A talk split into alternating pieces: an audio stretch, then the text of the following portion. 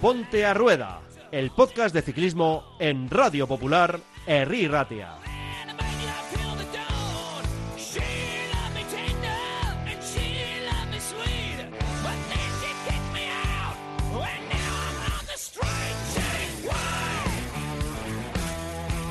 Bienvenidos, ¿cómo pasa el tiempo? La verdad, ¿eh? ya son tres ediciones eh, desde que Ponte a Rueda se convirtiera en Ponte a Rodillo, desde que nos mantuviéramos confinados y trabajando desde casa, dejando la comodidad de los estudios de Radio Popular R Ratia y encontrando pues otra comodidad más casera, más eh, común, como es la de cada una de nuestras habitaciones, desde donde tratamos de traerles el programa de la mejor manera. Lo hacemos recurriendo a las nuevas tecnologías, como lo ha hecho tanta gente en estos últimos tiempos, y sobre todo intentando mantener la calidad, que no sé si sonaremos igual que con esos caros micrófonos eh, que tenemos en la emisora, pero la calidad de los invitados la hemos mantenido y creo que eso es lo más importante, que haya un buen contenido y ya, si suena un poquito más chicharroso, ¿no? Pues bueno, eso ya lo iremos solucionando.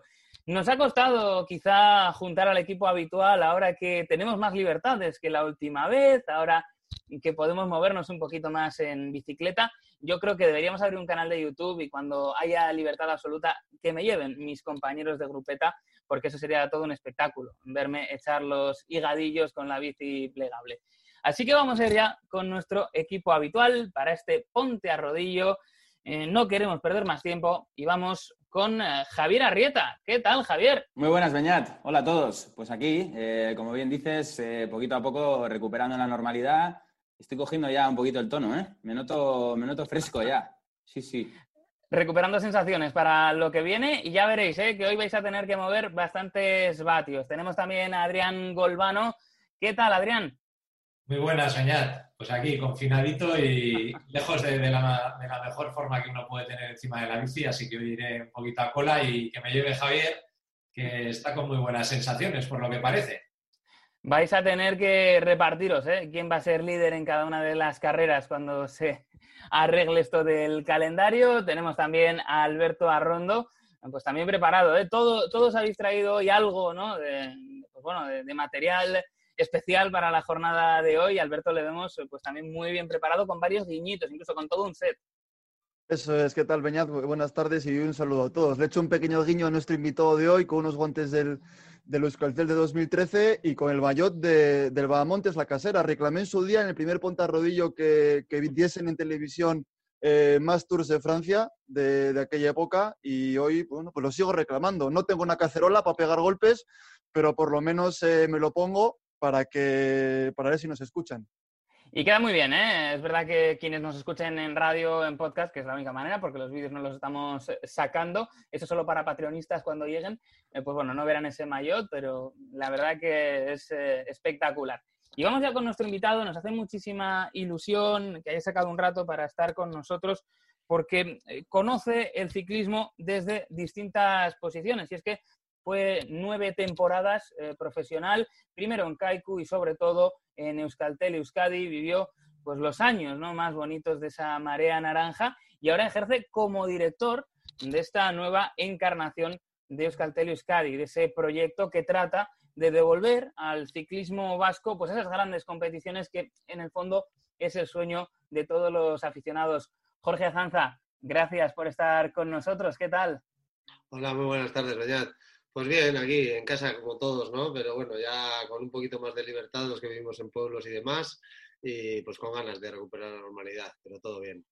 Bueno, pues vamos a empezar, si os parece, eh, por el principio, ¿no? Vamos a ser un poco cronológicos y sí que nos suele gustar preguntar a los invitados por ese primer contacto eh, con la bici, por cómo fue, pues si fue un enamoramiento a primera vista o fue desarrollándose poquito a poco? ¿Cómo fue tu primer contacto con la bici? Pues eh, yo creo que lo, has clavado, ¿no? Lo mío fue un enamoramiento, vamos, desde que, desde que era muy niño, desde que recuerdo ya, desde antes de la comunión, eh, vivía siempre en la calle donde era la meta del Alsasua, ¿no? Entonces el ambientillo de las carreras, pues, tanto de cadetes como juveniles, como aficionados, siempre estaba por ahí, ¿no? Y yo les veía y soñaba, ¿no? Con ser ciclista, desde, desde muy pequeño. Sí que hice muchos deportes también en la época más juvenil, ¿no? Pues eh, fútbol, eh, atletismo, pelota.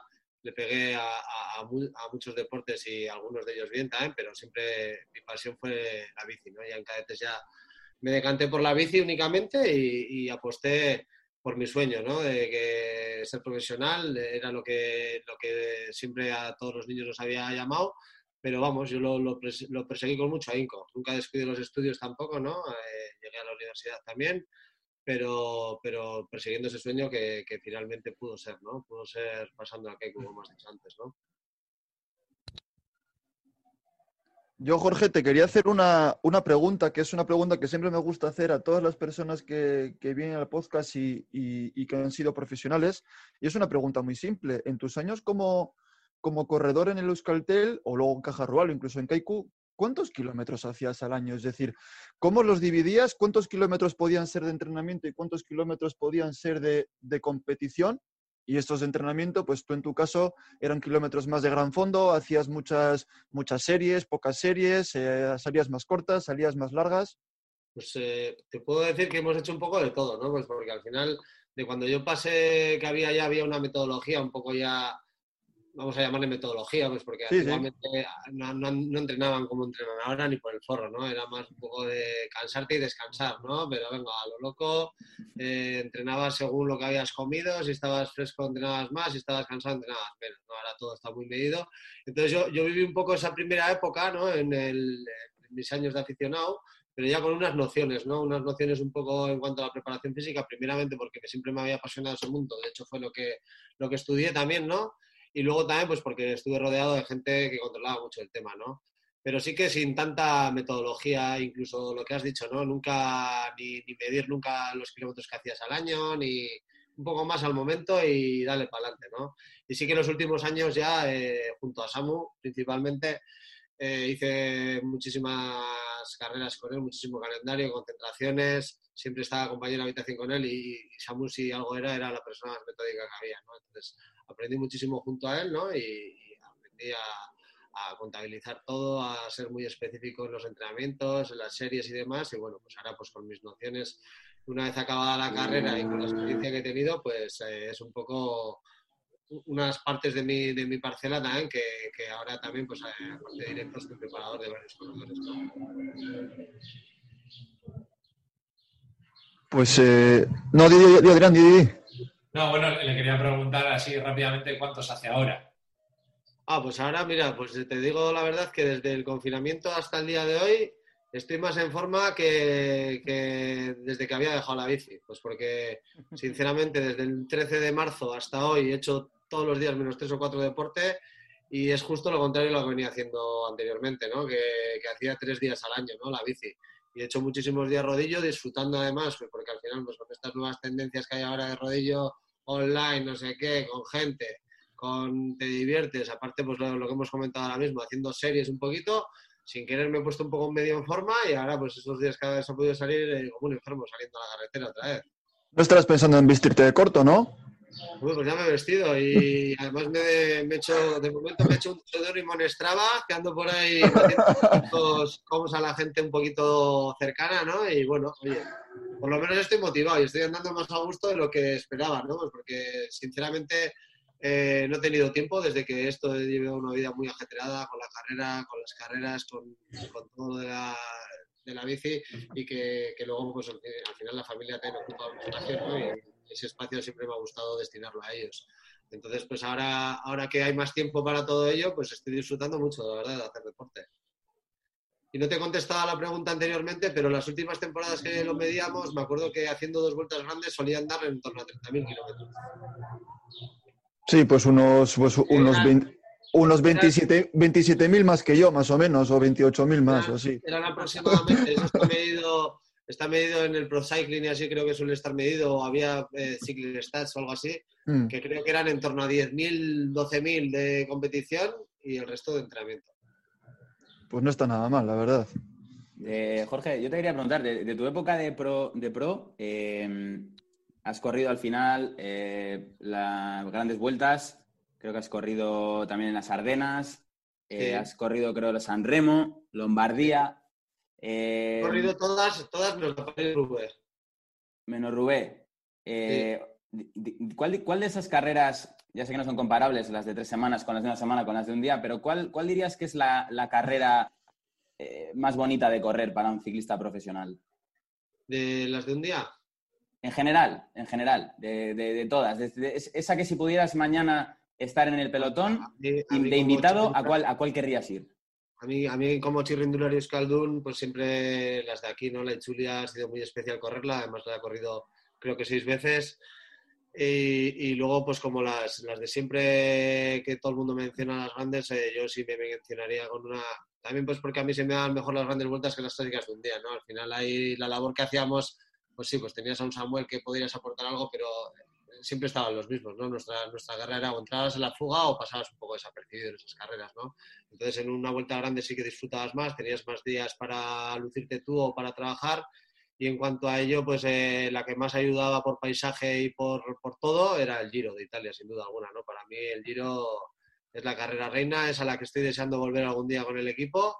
Y en Italia en general, pues eh, se siente una pasión parecida a la que se puede sentir aquí, ¿no? El Tour de Francia es muy grande por todo lo que engloba, sabemos que es una fiesta y que, y que es lo que más mueve, pero para mí no tiene esa condición que tiene el Giro en cuanto a aficionado ciclista, ¿no? Me, alegra mucho oír eso, Jorge, porque eh, eres- eh, estás en nuestro equipo. Al final, digamos, es una cruzada que estamos llevando desde el principio contra, contra, contra el, establishment, porque estamos convencidos de, de lo mismo que dices tú, de que el Giro es, es la carrera. Así sí, para que- mí sí. Y luego en cuanto a las clásicas, pues la San Remo es un poquito más eh, descafeinada. Es bonita correrla pues porque sales y ves un cartel que te faltan 280 kilómetros a meta y dices, joder, vaya, vaya reto, ¿no? Pero es un poco fría pues porque la salida es muy pronto, no hay casi nadie. En Milán es en el centro de Milán, pero tampoco mueve lo que mueve una clásica San Sebastián o una, una Amstel Gold Race. Ujú. Amstel Gold Race es una fiesta. Y la San Remo, en cuanto a carreras, hay carreras en Italia de un día muchísimo más bonitas y con más ambiente que ella. Quizá lo que sí que tiene la San Remo es esa sensación de que hasta prácticamente el bocho no se decide la carrera, ¿no? Entonces hay un Sí. tramo muy, muy, muy neutro que sabes que van a cazar, sabes que, que va a haber una Sí. escapada y que lo que lo que prima es la resistencia al final. De- Además, yo tuve la, bueno, la suerte, la suerte, aquel día la mala suerte de correr una de las ediciones más, más recordadas, ¿no? La que nos bajaron el turquino en autobuses de lo que nevaba, ¿no? Y nos dieron otra vez la subida abajo. Y que ya 70 corredores se quedaron en los, en los autobuses, ¿no? Fue una edición estaba nevando a tope y dije, guau, pues si se, te- si se retiran 70, yo no, macho, yo ya con 70 metros Por, por lo menos según top 100 aquí. Nos hemos podido cambiar de culote, cargar los bolsillos de comida y tirar hasta San Remo, que no quedan más que 120, solo quedaban ya. Hablabas antes de las labores, ¿no? Eh, de, de eso, pues por ejemplo, tener que coger la, la escapada del día. Y hay una cosa que yo creo que se repite mucho, que es que antes se peleaba más la escapada. ¿Tú que lo has visto?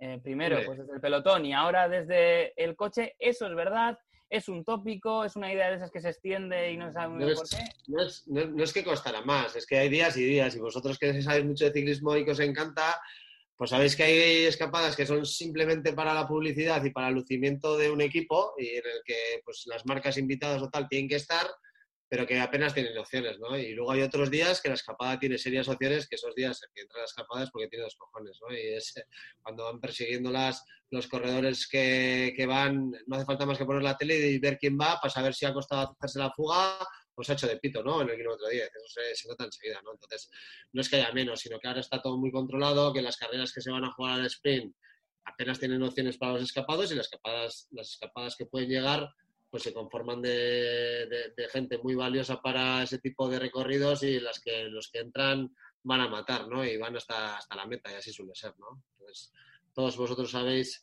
muy bien que en el Tour hay la primera semana seis, siete días o en las dos primeras semanas seis, siete escapadas de las que no valen nada, pero luego hay dos o tres que de alguna de ellas siempre suele salir hasta el líder del Tour, ¿no? Entonces, no tiene nada que ver entrar en una en la que van tres corredores de los equipos invitados o, o las escapadas serias de verdad, ¿no? Respecto a, a escapadas y, y líder del tour, le mandamos un saludo a Pereiro desde aquí, Beñat. La tenían que haber emitido, yo creo, ¿eh? Yo la- es la de las que reclamé cuando hicimos cuáles queríamos ver. Yo quería ver el de la fuga de Montelimar, que además tiene nombre pues casi como de película, ¿no? Pero, pero creo no me han dado ese gusto. Spaghetti western. fue muy buena también. Yo, Jorge, te, te quería preguntar, como director de equipo y que vives el ciclismo desde dentro, mm, a mí me queda un poco la duda o la sensación de que quizás están tanto los corredores como los directores de equipo, quizás por el control que dices tú que hay, como muy acomodados y, y realizando siempre el mismo tipo de estrategias. Quiero decir, me da la sensación de que falta innovación a nivel estratégico dentro del ciclismo. Totalmente, totalmente de acuerdo. Pero Adrián, si lo analizas bien, al final, ¿quién puede hacer una táctica en una, en una carrera? ¿Quién puede hacer? Puede hacer una táctica, puedes hacer una táctica de me voy a dejar ver y mi táctica pasa por estar en la fuga y ganar las metas volantes y a ver si suena la flauta y me pillan en los últimos 10 kilómetros, que es la leche, o mi táctica pasa pues porque mi sprinter sprinte y haga de los 10 primeros. Es que siempre te ganan los mismos, entonces eh, es, es, es muy reducido.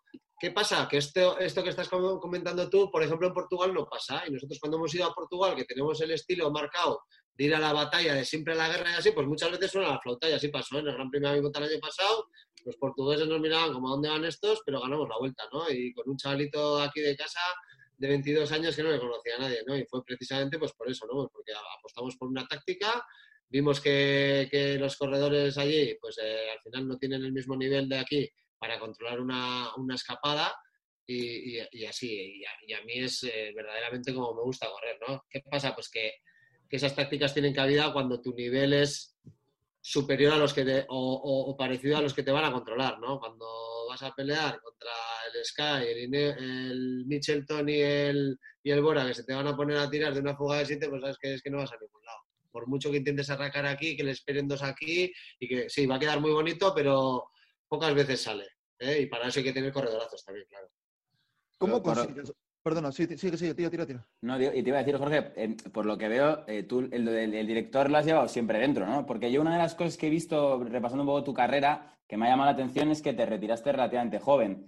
Eh, tú ya te estaba llamando el coche desde que eras profesional, ya te veías... Desde... ¿Cómo se gesta un poco pues, ese... Pues, este te digo la verdad, no, o sea, es lo que hemos comentado algo, ¿no? Antes, eh, al principio. Eh, la, la, bici ha sido mi pasión siempre, ¿no? Pero, pero no, me, no me había planteado yo en el 2013, cuando estaba en noviembre, a ver si me salía un equipo, el, el, el vincularme otra vez a un equipo. Y uh -huh. sí que era mi vocación, ¿no? Y me hacía ilusión hasta llevar a los cadetes de mi pueblo. ¿Me explico? Uh -huh. Pero no me había metido de lleno en el esto. Hasta que un buen día Gorka Guerrica Goita, que fue director mío y así, pues me llama y me dice, oye, ¿qué? ¿No te ves para llevar a los chavales estos de la fundación, que ahora vamos a sacar un equipo fuerte en amateur?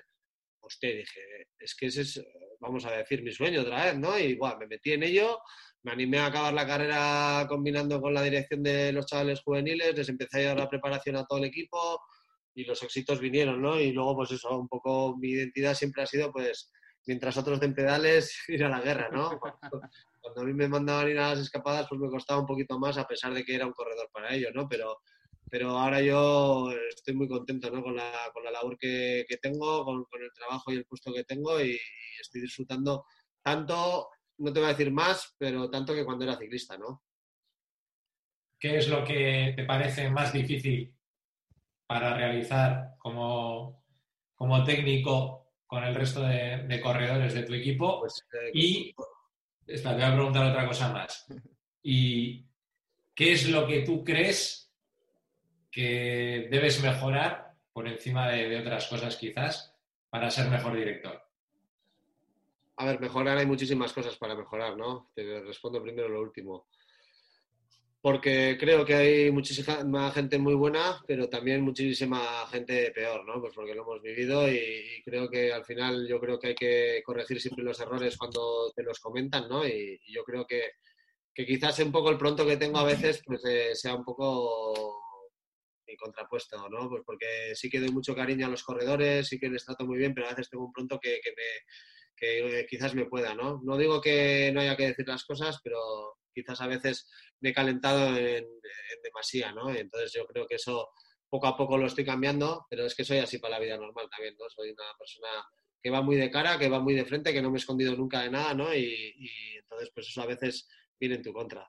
Y luego, ¿qué creo que hago bien? ¿Cuál es mi punto fuerte? Pues el estar muy pendiente de ellos, ¿no? El sentirlos como a hijos a los 20 corredores que tengo, ¿no? Que, que, pienso por ellos, que, que empatizo mucho en ellos, ¿no? A pesar de que muchas veces tomas decisiones que a algunos no les gusta, ¿no? Pues como pues dejar a la gente fuera de las carreras y así, pues para, para mí es pues, el peor mal trago, que siempre intento gratificarlo con otro pequeño premio, ¿no? Como a un hijo cuando le dices, no, hijo, no vas a salir, pero te voy a llevar a la guapar, ¿no? Pero no es, lo, no es lo mismo, ¿no? Si quiero salir, quiero salir, ¿no? Y a las carreras es lo mismo, ¿no? Entonces, a mí me gusta que todos los corredores en el equipo se sientan valorados, que todos aporten algo, ¿no? Y que el que sienta el que sienta que aporta algo y yo siento que aporta algo, para mí eso es un equipo, ¿no? Que, que los siete corredores, los ocho corredores que estén en carrera si hay una victoria que sea de los ocho, ¿no? Que no, no correr por individualidades, pues como es el, caso de, otros muchos equipos que cada uno juega con, sus cartas y con sus metodologías, ¿no? Pero la nuestra es de, jugar con un equipo, siempre ha sido mi idea esa, siempre les he formado y les he mentalizado a los corredores de que tiene que ser así y, cuando nos ha dado sus frutos ha sido en buena parte gracias a ello, ¿no? Yo, Jorge, eh, intentando dejar de un lado ese, ese amor de padre, ¿no? Que dices que, que tienes un poco sobre sobre tus corredores y sin necesidad de, dar ningún nombre. Eh, ¿Tú crees que hoy en día o a día de hoy en el equipo tienes algún chaval, porque vemos que tienes un equipo hiper joven, es decir, salvo los eh, Vizcarra y compañía, tienen todos 23, 24, 25 años. ¿Crees que tienes algún corredor que en un medio plazo pueda darnos una alegría? ¿Pueda llegar a estar ahí disputando esas carreras que todos vemos en televisión? Yo creo que sí, yo creo que sí a ver, quizás no estamos no, no, podemos esperar quizás la camada que pudo haber en Euskaltel el último año, ¿no? Que eso lo piensas ahora fue de locos, ¿no? Que estábamos en un equipo y estaban allá los dos Izaguirre, estaba Inchausti, estaba Landa, estaba... Es que era aquello, estaba Nieve, estaba Igor Antón, es que eso era la hostia. Eso, eso, eso va a ser casi imposible, por no decir que es imposible. Pero sí que voy a tener la... Me voy a mojar diciendo que pueden salir corredores vamos a decir un poco del estilo de lo que puede ser un Omar Fraile, ¿eh? que peleen por, una etapa en una vuelta grande y, sí, por supuesto que lo veo. De hecho, Iturria yo siempre había dicho que es que era un corredor para, para, vueltas grandes, para un equipo grande y para luchar por esas carreras, como bien venció el otro año en, en, Urdax, ¿no? Y cuando lo hizo, pues yo, oye, pues yo lo he dicho tantas veces que el que ha estado cerca mía ha dicho, joder, pues este cabrón entiende algo, ¿no?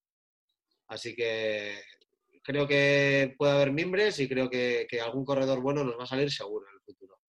en ese aspecto, mm, de cara al progreso del equipo, pues hay que hablar ¿no? de, las últimas noticias y que desgraciadamente pues que no vais a estar en, en, esa vuelta. Es verdad que es el primer año, así que calma, ¿no? Sí, a ver, eh, era, era, era, lo normal, vamos a decir, ¿no? Nosotros en todas las reuniones que habían tenido los managers y demás con la vuelta, pues eh, desde el primer momento estaba muy difícil sí que teníamos más ilusión pues, por, este tema de la pandemia, de que igual reducían corredores y demás, y de que igual sonaba la flote, podíamos tener un pequeño, una pequeña posibilidad mayor. Pero bueno, no ha sido así, ¿no? Estábamos mentalizados de que no, ahora estamos tratando de crear un calendario un poco alternativo para, para cerrar el año de la mejor manera posible y centrarnos en el 2021, ¿no? Simplemente seguiremos, seguiremos peleando el año que viene a tope por volver a estar en la vuelta y por volver a estar en carreras grandes, que, que yo creo que tenemos equipo para ello, ¿no? También puede tener la parte positiva, ¿no? De cuando se reanude el calendario, poder correr con muy poquita presión, vamos a decir, ya que no tenéis que pelear por una plaza que ya de inicio no, está concedida. Sí, sinceramente, bueno, esa presión creo que nunca ha existido, ¿no? Nunca hemos tenido esa presión. Yo simplemente a los corredores al principio de año les pedí que dieran el 100%, que fueran ellos mismos y lo que os he dicho, ¿no? Yo creo que tenemos un equipo con totalmente, con totales garantías para estar en grandes carreras capaces de hacer grandes cosas, más de las que harían muchos World Tour viniendo un poco con el segundo o tercer equipo. Pero bueno, eh, las decisiones hay que acatarlas, está claro, ¿no? Es una carrera privada, vamos a decir, y no tienen ninguna obligación de invitar a alguien por imposición. Entonces, ellos han determinado que este año tiene que ser así, el año que viene les vamos a convencer de que, de que no sea así, pues porque creo que tenemos una vez más un equipo con garantías para estar, ¿no? ¿Es el Caja Rural y el Burgos BH entonces vuestros rivales a batir, entre comillas, en la próxima temporada, en la 21? Hombre, en la carretera sí, pero este año tal lo era, ¿no? Lo que pasa que no creo que sea solo un tema de deportivo, ¿no? Este año, si fuera un tema deportivo en el ranking, somos los primeros, ¿no? De los tres equipos. Somos eh, ahora mismo con las carreras que se han disputado hasta la fecha, que fueron hasta marzo, éramos séptimos en, en el ranking europeo, ¿no? El Caja Rural, no sé si era el 17 y el Burgos el 25 por, por calidad eh, el que está un poco pendiente sabe que hay un equipo de garantías, ¿no? Pero hay más cosas, ¿no? Hay, hay que tener una sostenibilidad, eh, hay que tener unas garantías de futuro que creo que con la entrada de Euskaltel se cumplen, ¿no? Al final vamos a estar esta temporada y otras tres con, el respaldo de, Euskaltel y eso es súper importante para nosotros, ¿no? Para sentar las bases, para que el equipo este, que bien habéis dicho que es muy joven, pero que a la vez tiene una mezcla de veteranos muy, muy interesantes, en el que están remando a tope de los jóvenes y yo creo que, para todos va a ser muy importante, ¿no? El haber hecho esa, esa fusión de gente joven con gente más veterana. Y con esa referencia de lo que fue eh, Euskaltel y Euskadi, pero entendiendo ¿no? que el ciclismo ha cambiado mucho y que los aficionados tienen que entender que este es otro proyecto, ¿no? que tiene otros tiempos y que hay que darle también eh, su margen de progreso. Sí, que no estamos aquí para que se nos compare con Euskaltel en ningún caso, ¿no? Al final eh, no deja de ser el mismo equipo, ¿no? Porque es la Fundación Euskadi, lleva 27 años de historia ya y, al final ha estado muy arriba, ha estado muy abajo también, ha estado en categoría amateur y ahora, mira, pues con el reflote tanto de los nuevos gestores con Mikel, con Chus a la cabeza, ¿no? Pues al final estamos otra vez en ProConti con un proyecto de a tres años vista, con chavales muy muy jóvenes y que, como bien hemos dicho, pues van a salir chavales buenos, que, los que tenemos pues pueden grandes ilusiones, pero, pero sin compararnos con, la era de, de Mayo, ni de Gon ni de nadie. Yo te quería preguntar también, eh, estoy haciendo preguntas técnicas, pero bueno, al final eh, eres director, o sea que, creo que es lo, que más viene a cuento. Eh, a nivel de director, cuando estás preparando a los corredores o, piensas un poco en la proyección que pueden tener los corredores, ¿qué tiene más peso? ¿Los vatios o el carácter del corredor? Eh, yo creo que es la combinación de ambas, ¿no? Pero si me dices una cosa, te diría que el carácter, pues porque tengo corredores muy, muy buenos en laboratorio, vamos a decir, o en TSS, eh, o haciendo entrenamientos, pero que luego les llevas a la carrera y hay algunos que no saben o ir bien colocados cuando hay que ir, o no saben meter manillar, o simplemente se acojonan tanto que, que su rendimiento se merma ya un 20%, lo tengo comprobadísimo, ¿no? Que, no solo son los números. Lo que hay que hacer es un trabajo con esos corredores y decirles, hostia, chaval, mira lo que tienes tú aquí en las patas, esto es dinamita, pero sin esto otro no vale para nada, ¿no? Lo que pasa que muchas veces, Adrián, cuesta muchísimo a esos corredores eh, sacarles el verdadero, el verdadero potencial, ¿no?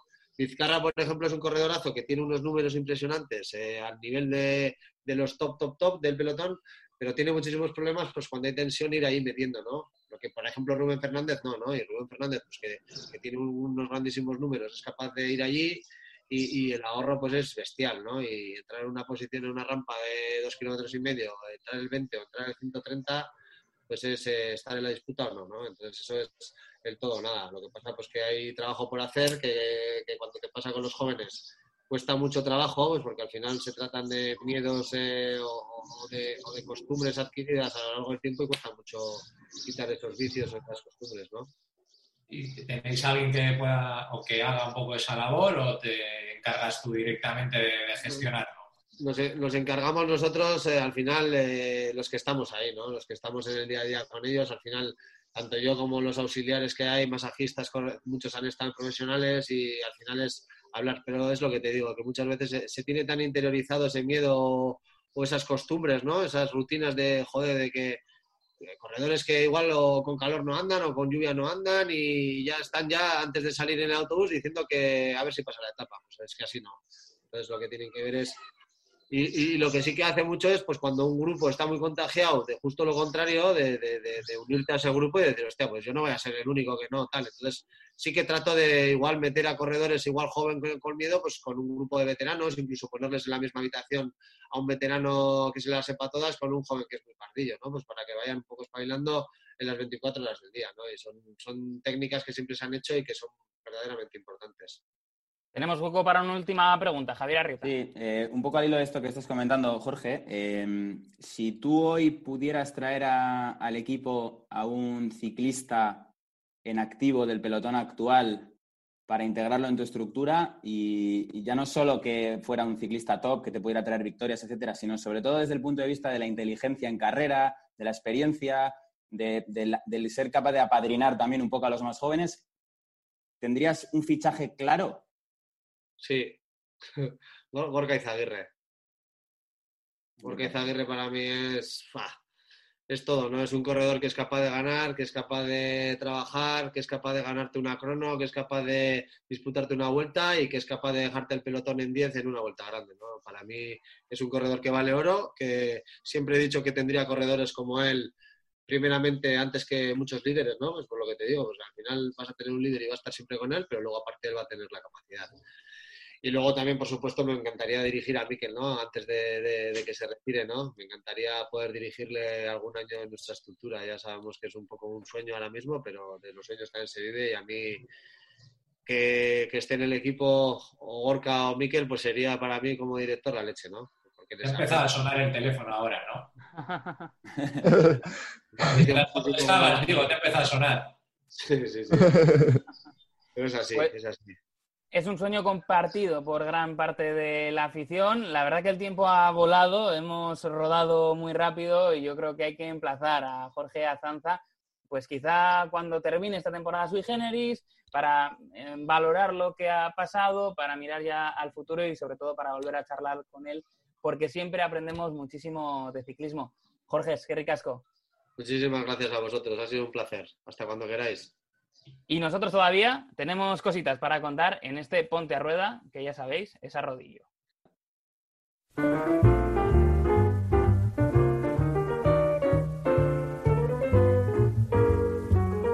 I was walking along, minding my business, when out of an orange colored sky, flash, bang, alakazam, wonderful you came by. I was humming a tune, drinking in sunshine, when out of that orange colored view, flash, bang, alakazam, I gotta look at you. One look and I yell timber, watch out for flying glass. Cause the ceiling fell in, the bottom fell out. I went into a spin and I started to shout, I've been hit. This is it. This is it, it. I was walking along, minding my business, when love came and hit me in the eye. Flash, bam, alakazam, out of an orange-colored sky. Tenemos todavía espacio por delante en este Ponte a Rueda y queremos hablar de una de las eh, grandes polémicas de las últimas semanas y me atrevería a decir que una polémica un tanto inesperada, puesto que el nombre de Chris Froome está íntimamente ligado a la estructura de Ineos, anteriormente Sky, a la estructura de Dave Brailsford. Y en estas últimas semanas hemos visto pues, cómo se cuestiona su continuidad en el equipo británico, ya no en el medio plazo, sino en la inmediatez, que podríamos encontrarnos con un Froome en que llegaría al Tour de Francia en otro equipo. Parece ser que todo lo arrancaron unas declaraciones de Egan Bernal en la que decía que no iba a mm, pues, eh, someterse ¿no? Eh, por ninguno de sus eh, compañeros, que no iba a poner sus opciones al servicio de otro compañero si llegaba en condiciones y a partir de ahí muchas interpretaciones de lo que dijo Bernal, de lo que dejó de decir, mm, pero mm, lo que hay un cierto consenso es que pues no le sentaron demasiado bien al que es el líder máximo del conjunto Ineos, al menos lo es por palmarés el bueno de Chris Froome, y se empieza ya a especular con equipos que podrían hacerse eh, cargo de su cuantiosa ficha, se ha publicado estos días que son 4 millones y medio de euros, y que podría dotarle de un equipo para ir a competir al Tour de Francia. A mí todo me parece muy raro, pero vamos a preguntarle pues a nuestro equipo. ¿Cómo lo veis, compañeros?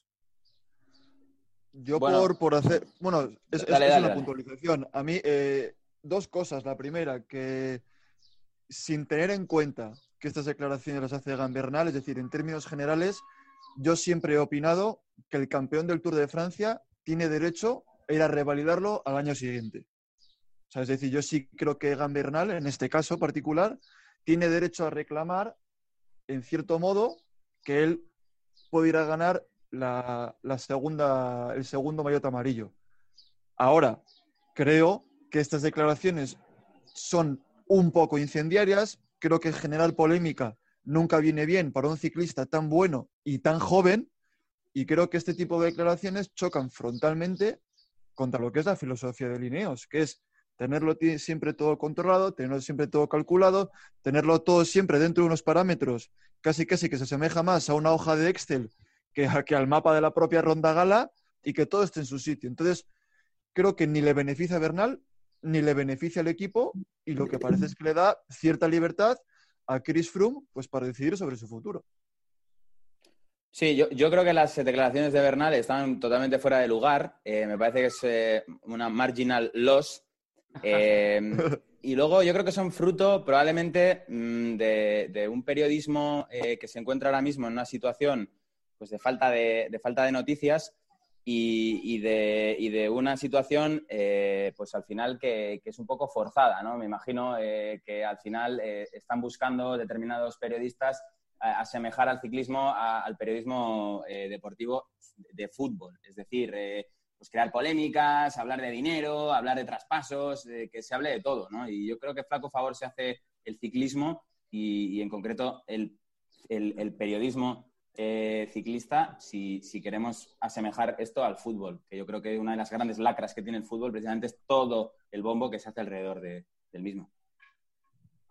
Bueno, como bien dice Javier, al final yo creo que esto no deja de ser pues, eh, la, consecuencia del confinamiento y del parón que tenemos en el calendario ciclista. Hay que sacar información del tipo que sea, de donde sea, pues para, rellenar un poco contenidos y, darle algo de, chicha al ciclismo, ahora que no hay mucho que contar. Pero bueno, eh, más allá de eso y centrándonos en, el tema que nos ocupa, a mí no me da tampoco la sensación de que el propio Ineos como equipo esté muy alterado con esta pequeña polémica que, ha surgido, ¿no? Sí que From ha respondido pues, de una manera un poquito, no sé cómo decirlo, amenazadora eh, a, las cuestiones que planteó Bernal. Pero bueno, también es verdad que, bueno, que, los medios de comunicación muchas veces pues, le dan un mayor peso a, a una declaración de la que realmente puede tener, ¿no? Tanto en lo que dijo Bernal como en lo que dijo Frank. al final entiendo que, cada corredor tiene su ego y quiere defender sus intereses individuales a sabiendas de que están bajo el paraguas de, un trabajo grupal, ¿no? Como es, en, como es en el ciclismo y en el Ineos en concreto. Por lo tanto, bueno, yo, casi prefiero que, digan lo que piensan y sepamos todos aquí atenernos a, a que no lo digan y luego les explote todo de repente en carrera, que a nivel aficionado quizás sería lo más divertido, ¿no? Pero si me pongo desde el, desde el prisma del equipo y del director deportivo, pues bueno, no creo que estén diciendo nada que ninguno de nosotros podamos pensar que ellos piensan. Por lo tanto, habrá que ver, eso sí, en qué, en qué deriva esto, ¿no? Si realmente lo de From es simplemente una contestación abierta como tal, o por detrás es verdad que hay una posibilidad de salir del equipo y una nueva negociación con, otros equipos. El, tema es que, yo veo aquí es que en el tour que gana Geraint Thomas y el primero de los que y el, que gana eh, Bradley Biggins, en el, en el, de Bradley Biggins por decisión técnica, en el segundo por decisión propia, él eh, asume la, su rol secundario y cede todos sus beneficios como corredor en favor del equipo. En el primero porque lo obligan desde el coche, en el segundo pues porque no tiene piernas y su compañero Garen Thomas sí las tiene para, ganar el Tour y hace una labor de equipo.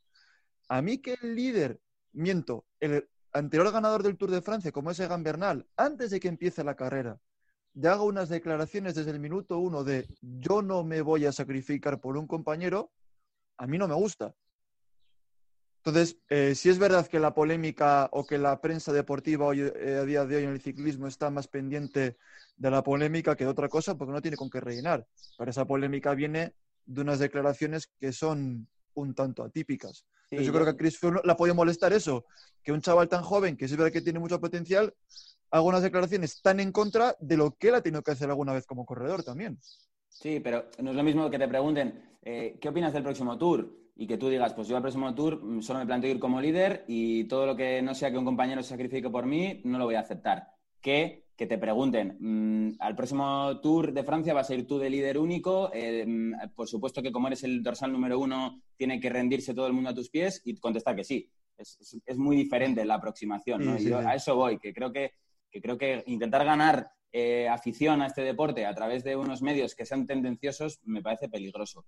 Eh, pero bueno, por supuesto, Bernal tiene todo toda el derecho del mundo a decir que él quiere ganar el Tour porque es el vigente campeón. Eh, y yo creo que el gran ganador de, este año en Ineos es Richard Carapaz, que me parece que ha hecho un movimiento eh, probablemente de oro en su carrera y ya no solo por el talón que le van a dar a final de temporada. Eh, es top 10, ¿eh? De lo que hay en el pelotón ahora. Efectivamente, sino porque él ahora va a un Giro de Italia de líder único, indiscutible y con un pedazo de equipo espectacular detrás, sabiendo que él y Bernal son la apuesta a futuro en el equipo, porque al final Geraint Thomas yo creo que tiene poco potencial para volver a ser ganador de un Tour de Francia, tendrían alianza demasiados planetas y Froome, esté o no esté en Ineos el año que viene, yo creo que ya el año 2021 sí que será eh, eh, ya evidenciado que, tiene que haber cedido el testigo, ¿no? Entonces, yo creo que Carapaz es el gran ganador dentro de Ineos y, bueno, veremos. Yo, a mí me gustaría ver a Froome en otro equipo para ver realmente eh, qué potencial tiene realmente Froome eh, sin, sin, tener a, siete compañeros eh, tan, tan brillantes como los ha tenido durante toda su carrera a su lado.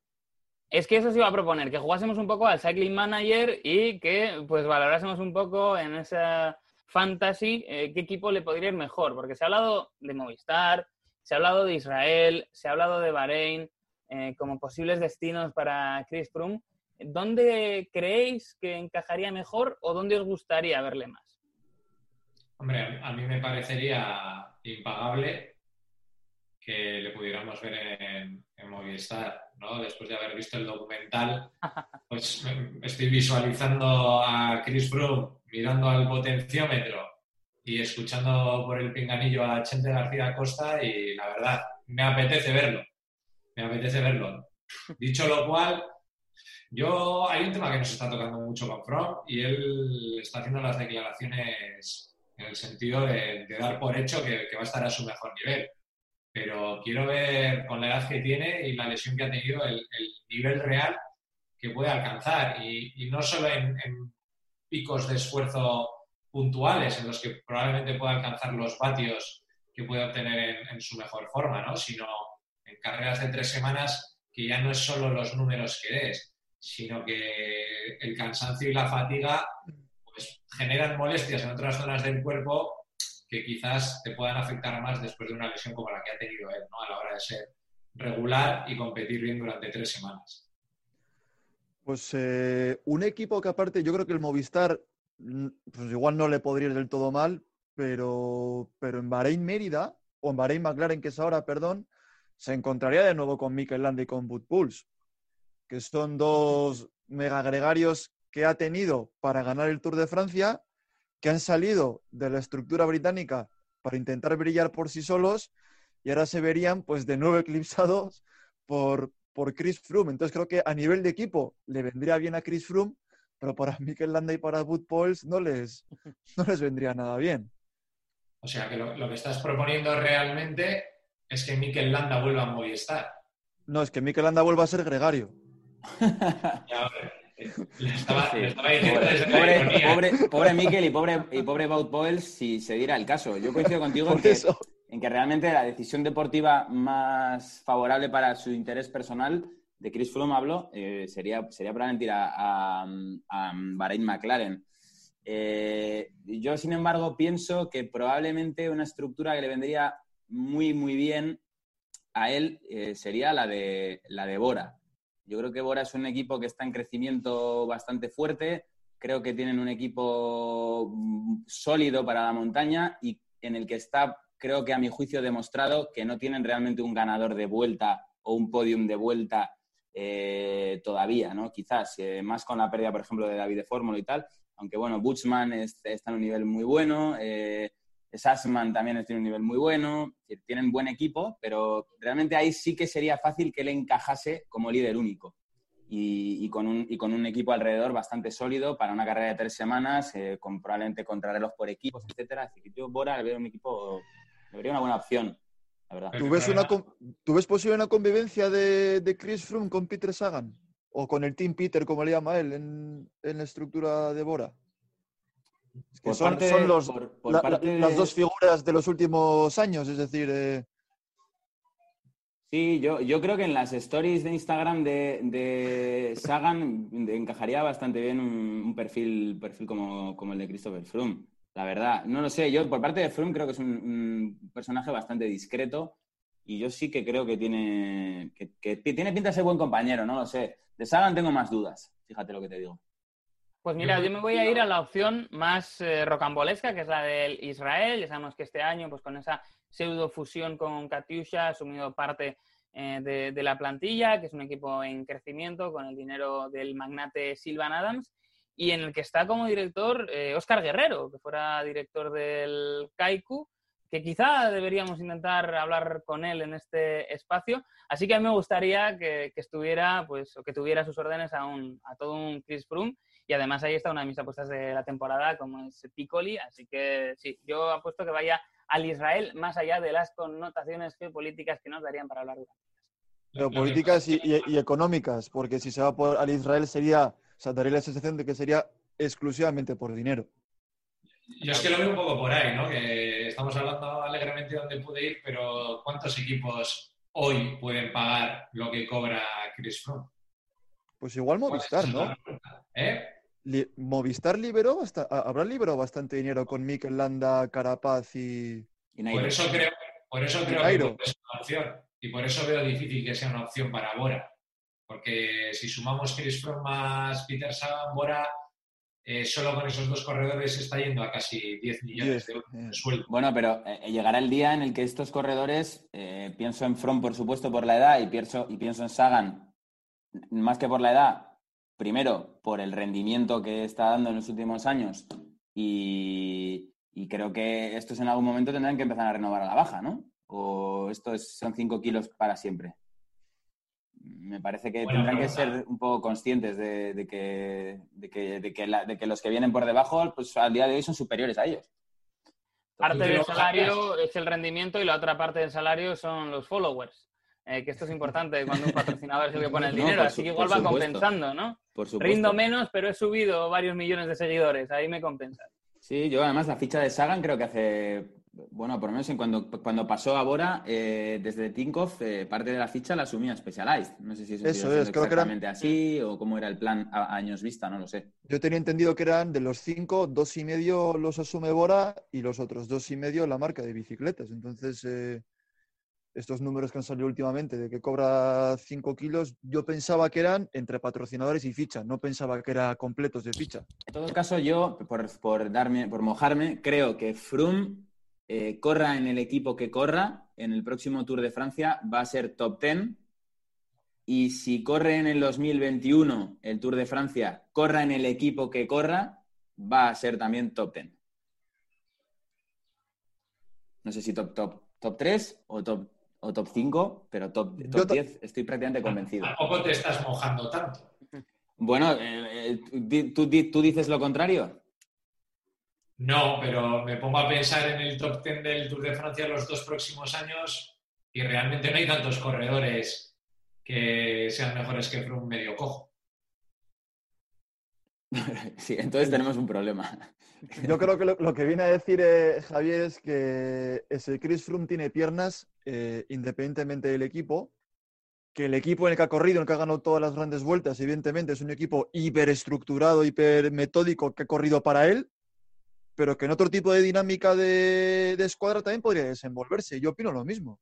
Eh, si tú te mojas, yo me, empapo y no top ten. Yo, creo que también puede meterse entre los cinco mejores. O sea, él tiene, unas, él tiene unas capacidades. Lo, eh, es que no le dais como ganador ninguno de los dos cuando ha ganado cuatro tours. Es, Ya, pero es que los ha ganado dentro de un equipo y dentro de una metodología de trabajo. Es decir, eh, él sí ha demostrado que a nivel de piernas y a nivel fisiológicamente hablando, es capaz de rendir. Es decir, la escapada esa en, el Giro de Italia con 80 de meta, ahí da igual el mayor que lleves. Ahí da igual el mayor que lleves. Salvo estemos hablando. Pero vamos, vamos a aceptarlo. Por no, enfocar, el Hicieron una limpia. Corredores, sus, gregarios de aquel, de aquel giro hicieron una limpia en los primeros kilómetros del Col de la Finestre que, no me acuerdo que fue Kenny Elisonde, creo que fue el, último que dio el relevo, que él mismo hasta se escapó. En un momento dado tuvo que decir, es que estoy dando un relevo tan fuerte que estoy dejando atrás a mi propio líder Froome, que es el que va a pegar el petardazo. Es decir, eh, el Sky, el Ineos, eh, tienen una fórmula eh, difícilmente mejorable, eso está claro. Pero bueno, yo creo que no puede ganar Froome el Tour de Francia, es el del 2020, estando Bernal en el equipo, sobre todo porque tampoco hay una contrarreloj, con lo cual ahí es probable que, que- al final ese terreno donde puede quizás Froome cogerle un poquito de ventaja al colombiano, no lo va a tener. Pero bueno, yo sí que creo que los to- todos los Tours de Francia que corra Froome y que corra Nairo Quintana, Froome va a quedar delante. No sé si me estoy moja- mojando algo más o no, pero bueno, va a quedar delante. Yo a eso no quiero jugar, tío. No me hagas hablar de eso. Pues que yo lo he visto muy fuerte a Nairo este año. Ha arrancado muy fuerte, ¿eh? Ya, ya, pero bueno, el, el año se juega en otro. en otro- Es el Curiosamente, no campeón sé. vigente. Sí, sí. Ahora mismo el cinturón de campeón del ciclismo lo lleva Nairo Quintana y lo va paseando por ahí y lo, lo levanta al aire. En todo caso, creo que la estrategia de, de Ineos eh, es, es la que tienen que, que tomar, sobre todo porque este año hay un team Jumbo Pisma que, que va a ir con también su, su Big Three y, y bueno, pues parece que, que a, ver- a ver quién sube más, ¿no? Pues Horda o a Mayor, llevo a todo y, y ya está. Entonces yo creo que se presentará un tour, la verdad es que bastante interesante pero creo que va a estar más claro quién es el líder del, del Jumbo desde el principio que quién va a ser el de Ineos. Que se decidirá, ya te digo, que probablemente por alguna caída o por algún contratiempo de alguno de, de alguno de los tres. ¿Va a ir Tom Dumoulin de líder al Tour de Francia, sí o sí? Yo creo que va Roglic. ¿Va Roglic? Yo creo que sí. Bueno, ahí van, ahí van a ir los tres, o sea, los dos equipos con, sus tres figuras. Entonces, dependiendo un poco de cómo se vayan dando las situaciones, que al final no olvidemos que casi siempre pasa algo con algún favorito en la primera semana de carrera y tal y como es esta primera semana de carrera, quizás todavía más y más teniendo en cuenta todo el parón previo que va a haber, porque no olvidemos que se empieza bastante, bastante fuerte esta edición y, y bueno, puede, puede haber sorpresas. Hablaba Gerin Thomas y algún corredor más de las explosiones de la tercera semana, pero ojito también con aquellos corredores que, que no tengan un, un buen fondo y una buena forma al inicio del mismo tour, porque la explosión al principio puede ser igual incluso más grande que al final. Y sobre todo que como explotes la primera semana te obliga a ir a remolque las otras dos. Y eso es un desgaste para ti y para el equipo que más que sobre todo psicológico, saber que tienes que recortar donde sea y como sea. Es curioso cómo eh, fue pues todo el mundo muy crítico, yo creo con razón, con esas eh, tricefalias eh, de Movistar y parece que es un modelo eh, que, se va imponiendo, ¿no? Al final son carreras en las que los equipos se juegan tanto que quieren poner ahí a todas sus bazas por lo que pudiera pasar, ¿no? Como bien apuntaba, y entonces en la primera semana se te puede caer tu primera espada y a partir de ahí tienes que improvisar pero habrá que ver cómo son capaces de, funcionar. O sea, en Ineos ya vamos a llegar con una situación un tanto enrarecida. Eh, bueno, vamos a ver eh, el Jumbo cómo se maneja también, ¿no? Eh, en un ciclismo de tanta igualdad, eh, si no pasa nada, te vas a encontrar con que en algún momento dado vas a tener que tomar la decisión de este trabaja para este y a partir de aquí vamos. No lo sé, a mí me genera un poco eh, dudas y me gustaría ver a los cabezas de cartel más eh, repartidos, ¿no? Entre equipos, ver pues un abanico más grande, porque al final si dos estrellas están en un equipo, no van a entrar en una confrontación directa. Eso nos lo están quitando ya desde el arranque. A mí lo de las... No, por decir, que a mí lo de las tricefalias me parece como el monoplato en carretera, que no lo termino de ver. O sea, me parece que ya es muy difícil definir un líder, ya es difícil ir con dos corredores muy fuertes y casi casi esperar a que la carretera decida, y si vas con tres, ya me parece me parece que el fracaso está casi casi asegurado. Totalmente de acuerdo. Eh, yo soy más de, seguir una estrategia pues como la que sigue el, el de Keuni Quick Step a lo largo de la temporada. Si bien es cierto que no tiene grandes corredores para grandes vueltas, pero en el resto de carreras lo que busca es acumular victorias. Y no te voy a decir que le dé igual, pero vamos, básicamente lo que buscan es que pueda ganar fulano mengano y el otro, el que sea, mientras vaya de azul y blanco y sea de los suyos, orientan la carrera a, su favor, ¿no? Y yo creo que esto deberían de, de, tomar nota los grandes equipos, porque parece que por acumulación vas a, vas a competir mejor, en este caso en el Tour de Francia, y desde luego yo creo que eso no es así, porque una cosa es tener muy buenos corredores en el equipo para competir la carrera y otra cosa es tener un buen equipo para ganar la carrera. Y yo creo que es donde se están confundiendo ahí varios de, los managers. ¿Sabes cuál es el tema? Que a mí me da la sensación de que la tricefalia del Movistar en el Tour de Francia, que al final metieron a los tres en el top ten, quizá desde dentro del pelotón, desde dentro del World Tour, se vio como, como un éxito. No han ganado, pero han metido tres, los tres en el top ten. En algún momento han podido llegar a incluso a pelear por posiciones más altas y hemos ganado el, el, dorsal por, por equipos, ¿no? Entonces, ese miedo me da, que el conformarte con meter tres tíos en el top ten, si no consigo ganar el tour, eh, sea la dinámica. Yo, fíjate que creo que la tricefalia del Movistar es una tricefalia totalmente buscada, eh, quizás porque la clasificación por equipos es algo que siempre les ha obsesionado y porque además, pues yo creo que detrás hay un poco ese, ese pensamiento de un ZUE de, bueno, pues eh, así me aseguro un tiro y, no hago el ridículo. Eh, y yo creo que las tricefalias de, de Ineos y de, y de Jumbo son circunstanciales. Es decir, para mí, eh, Ineos no creo que ni en su mejor eh, pensamiento pensase que Bernal iba a ser tan bueno, tan rápido, y yo creo que él era parte de un equipo en el que ir progresando y en el que ir adoptando cada vez más protagonismo, más roles, alguna victoria de etapa, alguna exhibición personal, y ya llegará, ya llegará el momento, tu momento de, de vestir de amarillo en París, etcétera. Pero se han encontrado con una circunstancia sobrevenida que es que es muy bueno y que además es muy bueno muy pronto. Y que además, pues From, eh, pues no estaba. Eh, y la de Jumbo yo creo que realmente no es una tricefalia. Yo creo que Jumbo tiene muy claro que este año su líder es Roglic. Creo que Kruiswitz va como súper, súper gregario, sabiendo que el objetivo de Kruiswitz principal es ganar la eh, Vuelta a España. Y George Bennett, que es el que irá por el Giro. Y Tom Dumoulin, que viene de prácticamente año y pico en blanco, saben que es un corredorazo brutal, tendrá un día o dos muy malos, porque es, necesaria, es necesario, lleva sin correr una gran vuelta bastante tiempo, y va como un super gregario de lujo, pero yo creo que en el Jumbo Visma de Tricefalia nada. Son tres grandes corredores, pero el líder es único. Yo estoy prácticamente convencido de eso. No estaba Tom Dumoulin en ese top ten de mejor pagados, ¿no? No. Que desde luego tampoco, o sea, igual desde, desde, el, desde el seno ¿no? de, de Jumbo Visma no ha sido un fichaje de talonario y este tío lo pongo delante de, quien sea. Eh... tengo, la duda de si los salarios son de este año ¿eh? o son del pasado. Ah. está Carapaz, está Carapaz, con lo cual Carapaz, es este año. Porque Carapaz y Neos, 2.1 creo que he leído, eh, eso solo puede ser este año.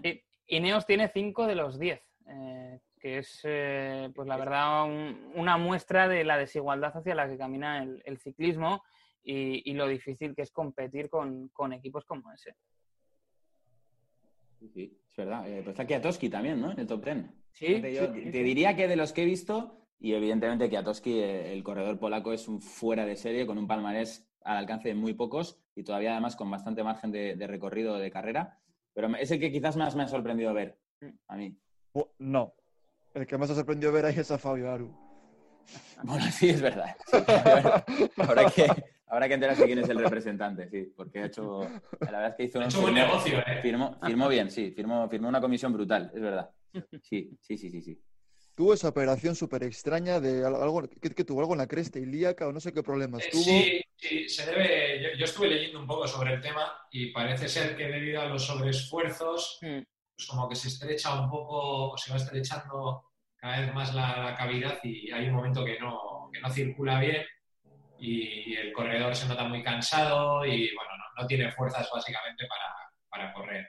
Creo, de hecho, que es el motivo de la retirada de, de Nuno Vico, eh, el portugués de, Movistar, que había pasado por la operación, no se terminaba de encontrar bien y se ha acabado retirando pues con, con 25 años. Yo, la verdad, cuando leí un poco información sobre el tema, me quedé bastante asustado, ¿eh? porque me dio un poco la sensación de que es hasta incluso fácil caer en ese tipo de esfuerzos y que te pueda ocurrir a ti, porque, bueno, les ocurre a ellos y Fabio Aru estoy diciendo que está cobrando un dineral. Pues bueno, oye, mira, si me tengo que retirar, pues, pues ya está, me retiro y fuera. Pero un corredor más del perfil de, de uno que no tiene la vida resuelta, pues leyendo cómo se produce la lesión, dices, ostras, no, es tan difícil hablando del deporte del que hablamos que esto pueda llegar a ocurrir. Entonces, uff, da, miedito.